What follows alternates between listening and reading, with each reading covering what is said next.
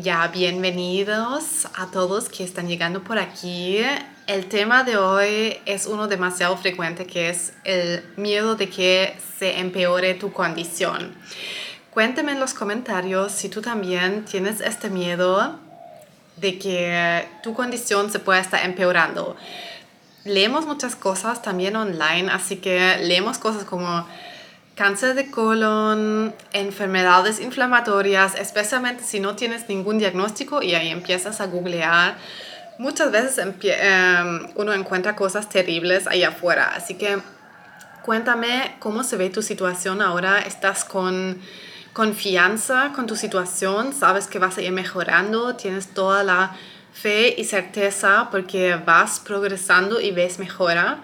¿O te sientes como con mucho susto todavía, como que no entiendes qué te pasa, sientes que solamente te sientes mal y nada está mejorando hacia lo bueno, hacia la salud. Cuéntame cómo te va con eso, porque el miedo más frecuente de las personas que atiendo es que el miedo de la incerteza, que uno no sabe qué va a pasar con el diagnóstico. Y claro que eso tampoco va mejorando cuando de repente vamos al médico y nos dan un pronóstico terrible de todo lo que puede pasar con nuestra condición.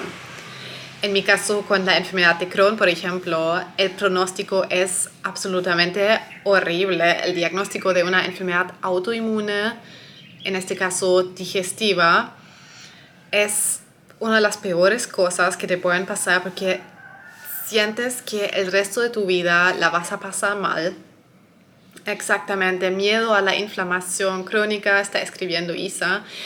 Pero ese miedo va mucho más allá, miedo de hospitales, miedo de cirugías, con las eh, enfermedades inflamatorias pueden pasar cosas aún más terribles como la ostomización. No sé, si no tienes esta enfermedad tal vez no lo conoces, pero es como la pesadilla para cada persona con colitis ulcerosa y Crohn. la ostomización en la que te quitan el colon y te ponen una bolsa para desechar las deposiciones. Así que con eso quiero entrar directamente a este tema, cómo enfrentar estos miedos. Y la pregunta, ¿yo ya no tengo estos miedos? La respuesta es que yo también tengo esos miedos todavía, pero no son algo que me domina hoy en día, porque por un lado sé mi realidad es otra, sé que tengo todo bajo control, sé qué hacer, si es, si es que algo se vuelve a empeorar, sé exactamente qué hacer. Así que por ese lado ya no tengo tanto miedo, pero sí hay todavía un pequeño miedo. Pero ese miedo lo podría tratar de quitar, pero la verdad es que me mueve a cuidarme. ¿Qué quiero decir con esto? Cuando yo siento que mi digestión se vaya empeorando, siempre me doy cuenta, o sea, me recuerdo de mi cirugía, mi hospitalización, lo mal que la pasé hace unos 6, 7 años cuando tenía demasiados síntomas y tenía cero calidad de vida.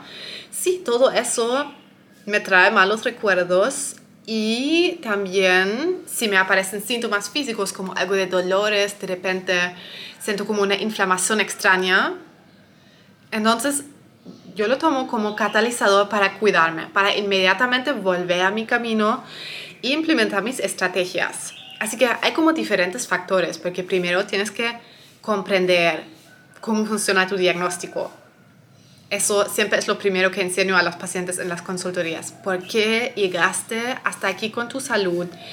¿Qué te quiere decir tu situación actual? ¿Por qué no estás así por coincidencia? Todo ahí tiene su lógica, aunque tal vez nosotros solo vemos el resultado. Pero todo eso ha pasado por una razón. Ahora, llegaste aquí por esa razón y tu condición sí se puede empeorar si sigues igual. Así que hay que ver inmediatamente hay que enfrentar esas cosas con otra mirada, que en vez de quedarnos demasiado atrapados por síntomas y por los dolores y por lo molesto que es todo esto, hay que ver mucho más que qué puedo hacer al respecto. Y también eso, muchas veces nos queremos, no, no quiero decir que nos queremos quejar es así a veces porque sentimos que no hay salida de todo esto, que um, todo se siente difícil, la estamos pasando mal, no sabemos qué hacer. Obvio, obvio, ¿cierto? Todo, a todos nos pasa, pero es una cosa quedarse ahí atrapados en ese me siento tan mal. Y la otra manera de ver esos temas es qué puedo hacer al respecto siempre ver hacia la solución. Es literalmente la única cosa que me ha hecho vivir tanto tiempo bien con ese diagnóstico, porque nunca pensé, nunca dejé la responsabilidad de cuidarme a mí misma, nunca lo dejé a otras personas o a medicamentos, sino que cada cosa que me pasaba la tomaba como una causa y empecé a buscar qué hacer al respecto. Así que comprender cómo funciona tu situación, tratar de sacar conclusiones, qué te pasa, por qué te está pasando, es cosa número uno que hacemos en todos los programas, hacer entender a los pacientes qué les está pasando y así entender también qué tienen que hacer para tomar control. Así que tienes que tener tus estrategias, tienes que tener tus, también tus remedios de emergencia, tu cajita de herramientas para la emergencia que también siempre la armamos con los pacientes, para tener esas medidas en el caso de recaída. Así que ahí ver hacia la solución. Y mientras no queremos quedarnos como en un positivismo tóxico, por ejemplo, hay que sentir las emociones, hay que sentir ese miedo, algo te quiere decir, algo tenemos que aprender de cada emoción. Pero después de eso, tenemos que ir hacia la solución también no solamente quedarnos ahí atrapados en ese miedo, esa inseguridad. Hay que ir más allá, pero sí, el miedo siempre nos viene a recordar de cuidarnos más. Así que así también lo llevo hoy, con mis estrategias, con mi situación de estar completamente sana, poder comer de absolutamente todo nuevamente. O sea, tengo cero molestias con este diagnóstico de enfermedad de Crohn.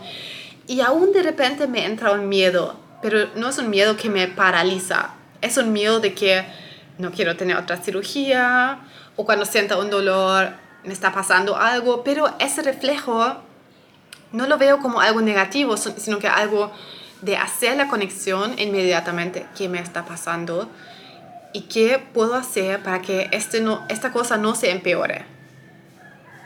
Estás viendo esa conexión como la mirada hacia la solución, la mirada hacia la autorresponsabilidad, autorresponsabilidad también. No, o sea, los miedos incluso nos pueden ayudar de esa manera. Pero sí, no es que te debes estar como quedando con tanto miedo que te paralice. Y eso siempre pasa cuando no entiendes tu situación y no sabes qué hacer y sientes que no tienes idea cómo gestionarla. Eso es la cosa importante. Así que va como en esas etapas, pero un pequeño miedo final está bien que te quede, porque te mueves. Si yo no tuviera nada de miedo, probablemente me estaría descuidando nuevamente en algunos momentos. Pero en mi caso, como sé todo lo terrible que puede pasar con la digestión, cuando sienta como mi digestión tensándose, que no pasa mucho y cuando pasa, nuevamente es por estrés, entonces yo lo escucho inmediatamente y saco directamente la conclusión, qué me pasa y qué debo hacer para volver a calmarme. Así que ahí tengo todas mis estrategias y va más allá de pensar qué miedo, qué pánico, qué hacer al doctor o medicamento. No, no, no. Es volver a comprender los síntomas. ¿Cierto? Así que va como en esos pasos. No quedarnos atrapados con el miedo, pero también comprender tu situación.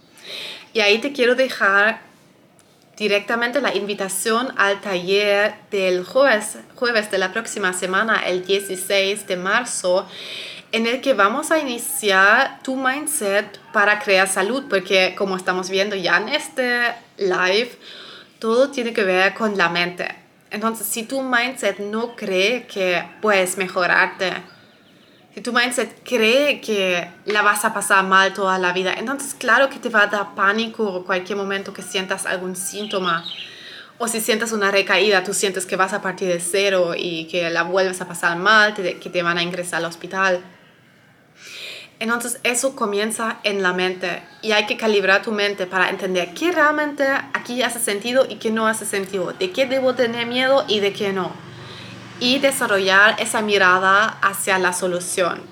Así que eso es lo que vamos a hacer el 16. Ese taller es completamente gratuito y ahí calibramos tu mindset para crear salud. Es decir, vamos a tener ejercicios, vamos a tener una sesión de tapping, tal vez conoces el EFT tapping que trabaja con declaraciones y soltamos creencias negativas, es tremendamente potente, lo recomiendo siempre a los pacientes y ahí hacemos una sesión de esas en vivo, así que te invito nuevamente ahí el próximo jueves 16. Espero que esto fue de ayuda, no te quedes demasiado atrapado en toda, toda esa inseguridad, sino que tienes que ir directamente hacia la búsqueda de soluciones. Eres la única persona que tiene el poder de cambiar algo en tu situación. Así que tienes que tomar acción porque nadie más lo hacer para ti. El link para inscribirte a este taller lo encuentras directamente en sanatucolon.com y también lo voy a dejar por aquí en este video o si estás viendo en Instagram también va a estar mis historias y en el link en mi biografía. Así que ahí nos vemos y que estén muy bien.